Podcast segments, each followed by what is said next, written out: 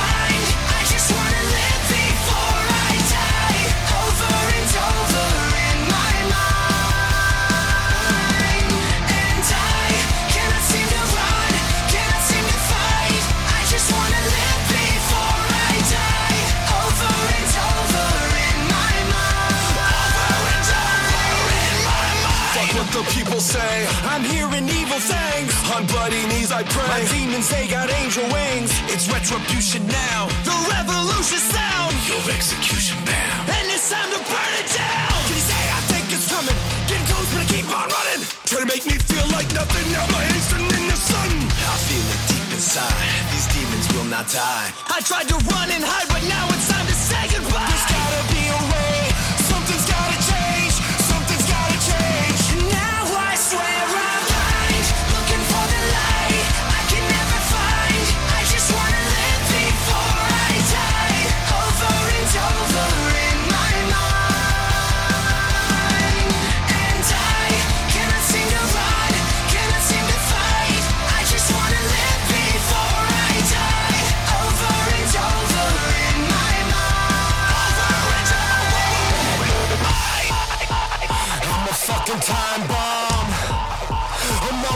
Motherfucking time bomb.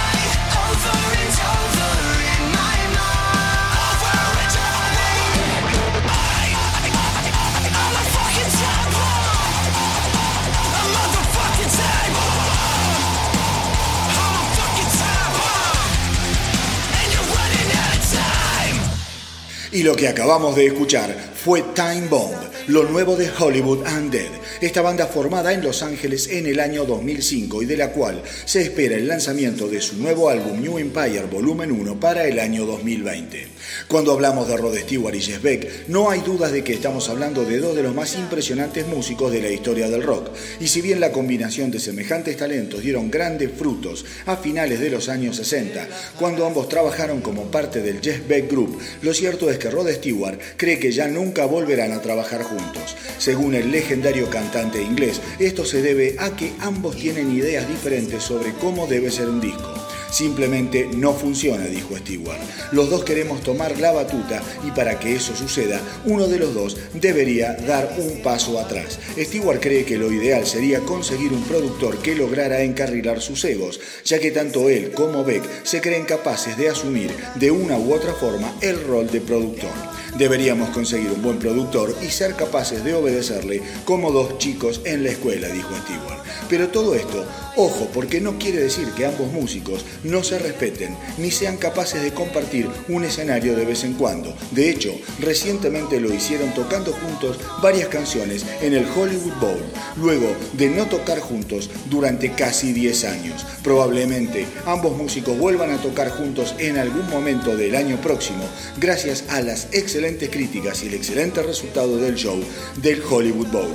Así que mis queridos rockeros, a no quejarse y a disfrutar de lo que estos dos genios tienen para ofrecernos. Como siempre digo, más allá de las diferencias, desacuerdos y las idas y vueltas entre los artistas, lo más importante es que al final nos queda la música. Y para los más jovencitos, ahora los dejo con algo del Jeff Beck Group para que puedan comprender que cuando estos dos titanes se combinan, la tierra se estremece.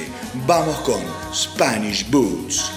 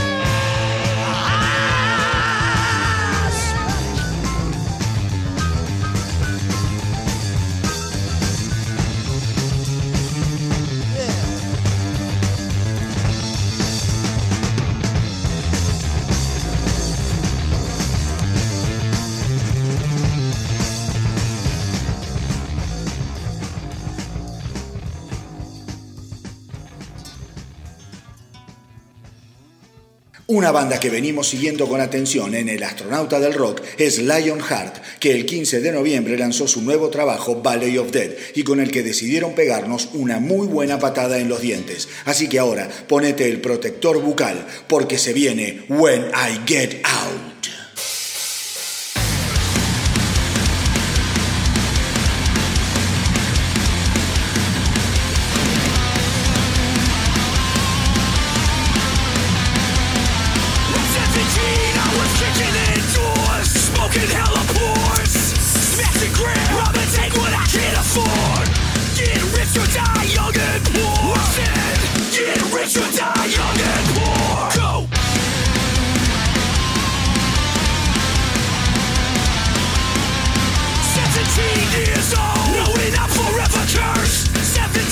Charges, you can check the paperwork. Seventeen minus six, eleven charges dismissed. Almost lost ten years on a motherfucking snitch. Almost lost ten years on a motherfucking snitch. Almost lost ten years on a motherfucking snitch. Uh, America's most wanted. Black Chevy with expired tags on it. Murder, they flashing arrest warrants. Now where'd you get that info from? It ain't current.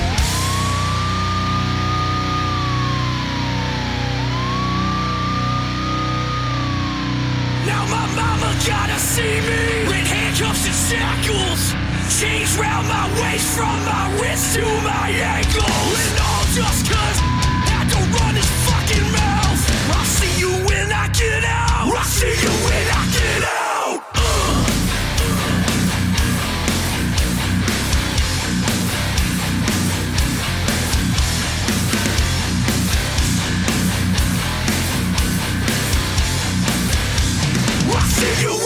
Get out. Smoking Newports outside of court. I was born feet first. Couple hundred in my pocket. Fuck the judge, the DA. With everybody watching, gone.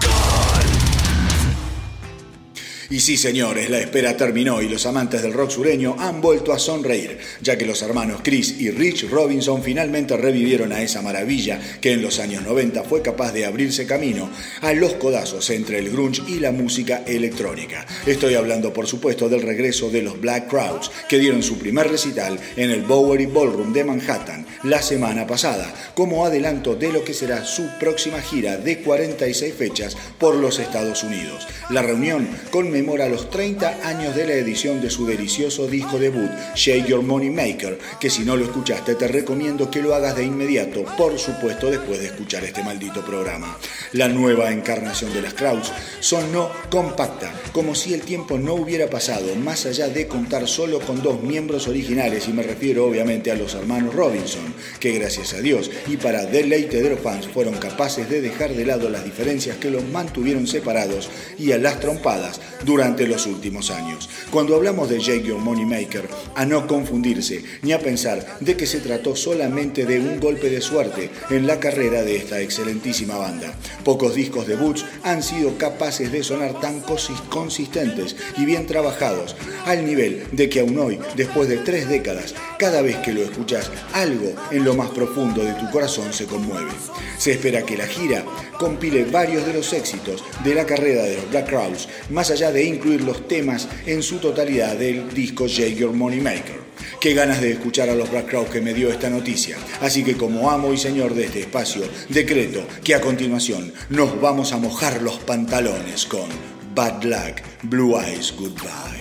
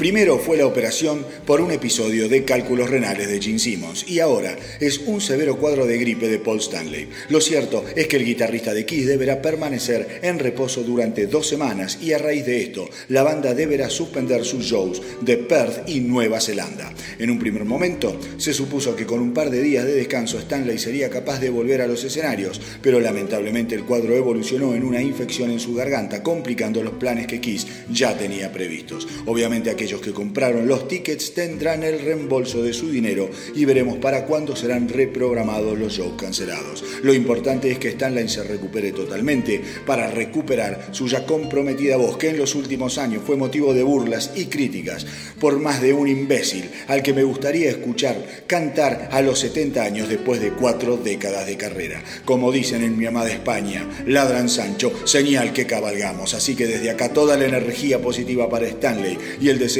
de que pronto pueda volver a subirse a su Rocinante para recorrer los poblados que aún le restan, para decirle definitivamente adiós. Vamos con Wake Up Screaming.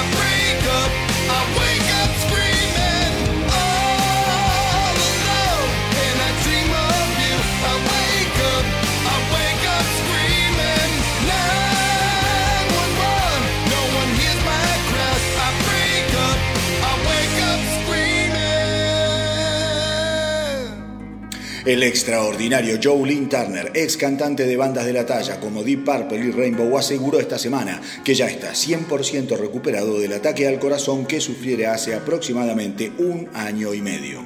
Llamarlo una advertencia sería lo más exacto, aseguró el cantante. Está claro que 40 años inmerso en giras y haciéndole honor al estilo de vida que reza sexo, drogas y rock and roll, tarde o temprano van a pasarte la factura, dijo Turner. Con lo cual, no me quedó otra que limpiarme y ahora siento que la vida me dio una nueva oportunidad. Definitivamente, hoy soy más consciente de mi mortalidad y soy mucho más agradecido por la vida que tengo, pero no hay dudas de que tuve que aprender de la manera más difícil, aseguró.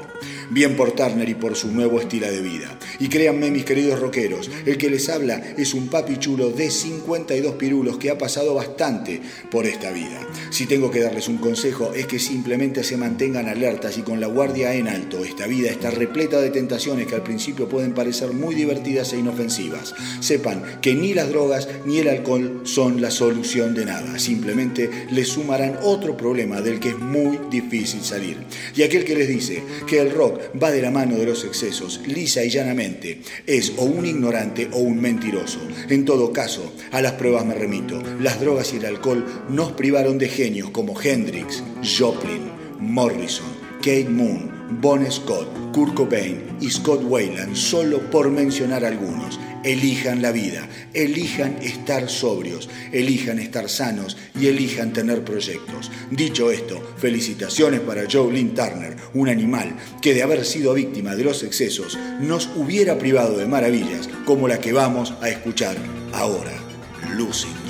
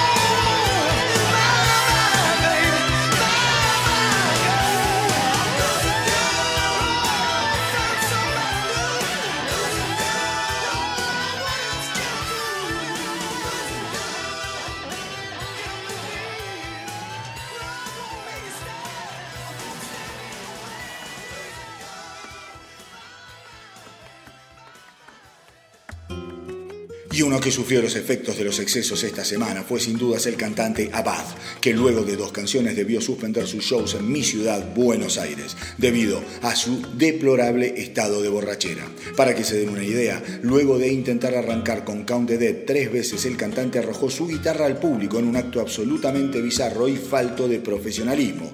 Una pena enorme para los fans que habían pagado sus entradas para ver el show que se convirtió en algo así como un mal chiste, dejando en ridículo al bueno y regordete de Abad. El Casi Show demoró dos horas su comienzo, obligando a las bandas soportes a extender sus actos más allá de lo previsto. Por lo que se pudo saber, el guitarrista André Farstad ni siquiera se subió al escenario y todo indica que renunció a la banda. Por lo tanto, Abad suspendió sus próximos shows y sus representantes aseguran que el cantante se internará para tratar sus adicciones, que ojalá pueda superar para volver a Buenos Aires y honrar a los fans que estuvieron ahí para hacerle el aguante. Y te lo digo a vos, Abad. Si por casualidad estás escuchando El astronauta del rock, la canción Count the Dead, que a pesar de tus tres intentos no fuiste capaz de tocar, suena así. Escúchala bien y aprendete, macho.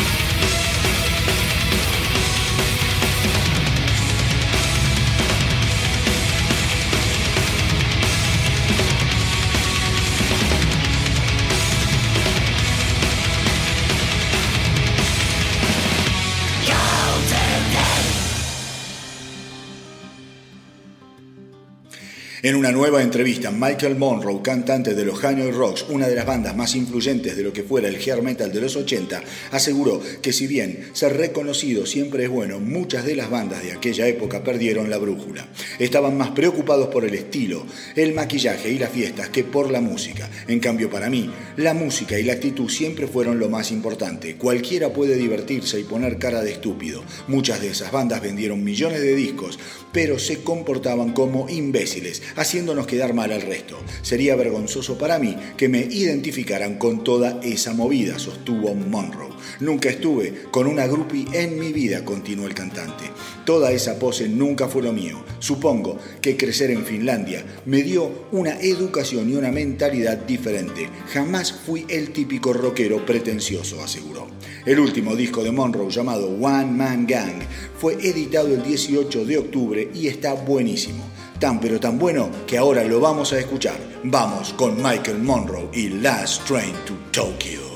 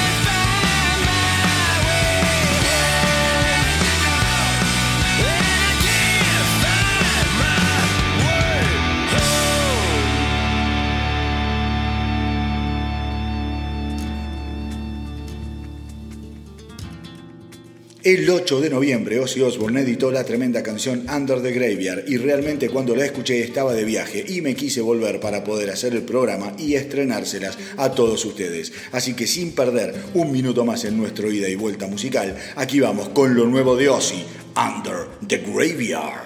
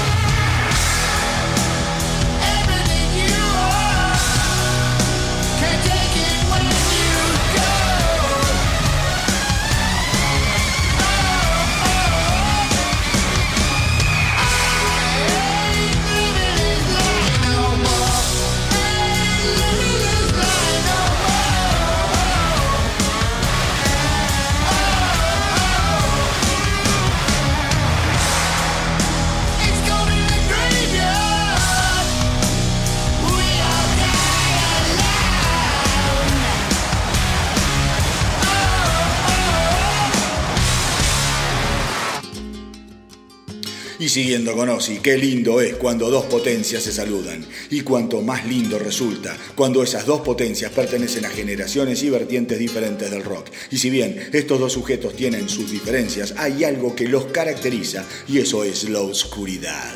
Estoy hablando, mis queridos rockeros, de la gira 2020 del maltrecho pero recuperado Ozzy, que contará como invitado especial con el genial y macabro Marilyn Manson, una alquimia digna del más profundo y seductor de los infiernos. Los shows formarán parte de la relanzada gira norteamericana No More Tours 2, que Ozzy se viera forzado a cancelar debido a sus constantes problemas de salud que lo tuvieron más cerca del arpa que de la guitarra durante el 2019. Esta no será la primera vez que ambos dementes compartan una gira y los dos están súper entusiasmados con la idea. En cuanto a la pata europea de la gira, los que acompañarán al príncipe de las tinieblas son los reyes del heavy metal, los ingleses de Judas Priest, que el año que viene además estarán conmemorando sus 50 increíbles años de carrera. Así que el doblete del día de hoy estará dedicado a estos dos copilotos de lujos que acompañarán a Ozzy durante su próxima gira. Vamos con Marilyn Manson y su increíble Tourniquet y después con Judas Priest y A Touch of Evil.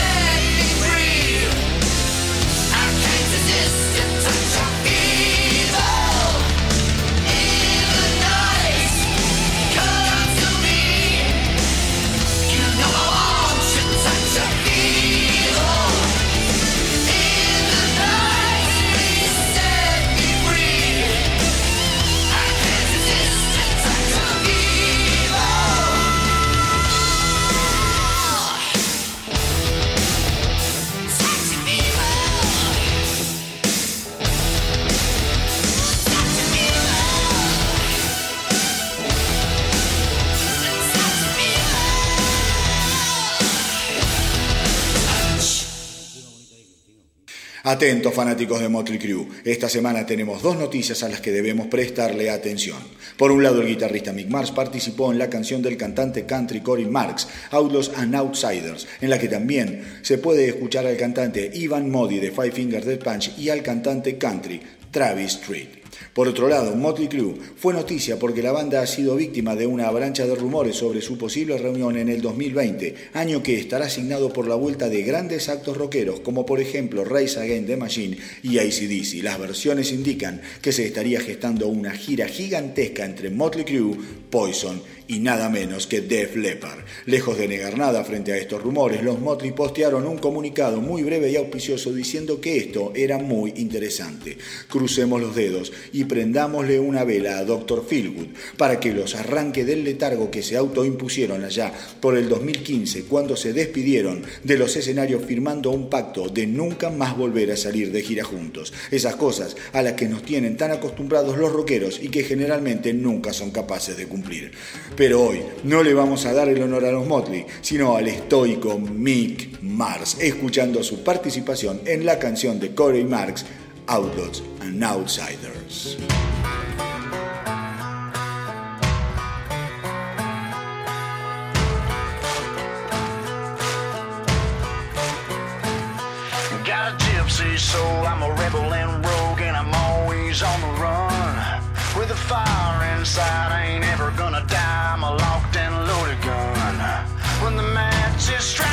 Gasoline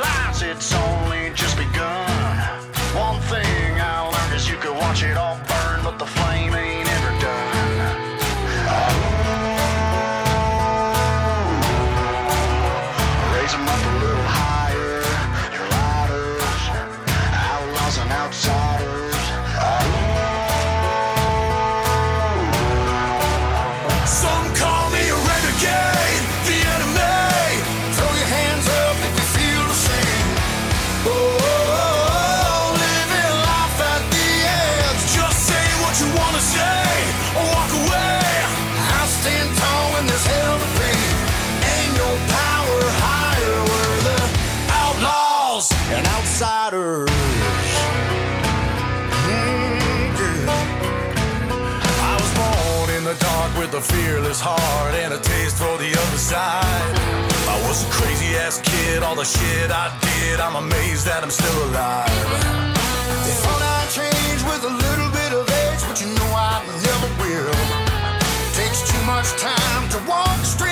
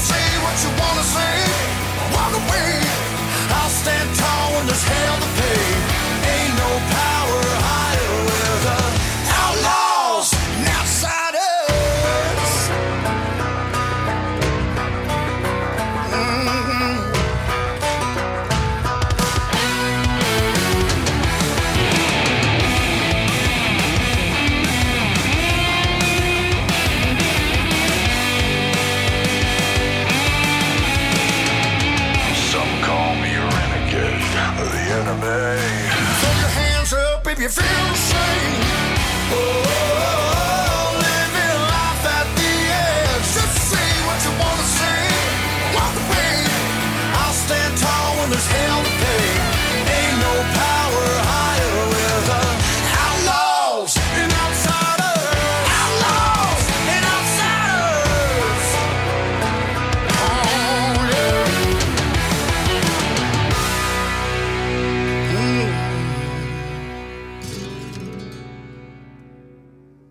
El sábado 16 de noviembre, la inigualable banda de heavy metal canadiense Triumph juntó a sus tres miembros originales para tocar tres canciones con la presencia de 300 fans especialmente invitados en los estudios Metal Works en Ontario. El set fue grabado y será incluido en el documental Triumph Laid on the Line. La actuación fue la primera realizada por la banda en 11 años y las canciones que tocaron fueron When the Lights Go Down, Lay Down the Line y Magic Power. El documental será estrenado en algún momento del próximo año y recorrerá la historia de esta banda imprescindible. Para aquellos que la conocen, vamos a estar contando los días hasta el estreno y para aquellos que todavía no la conocen, va este tremendo tema, el poderosísimo Allied Forces.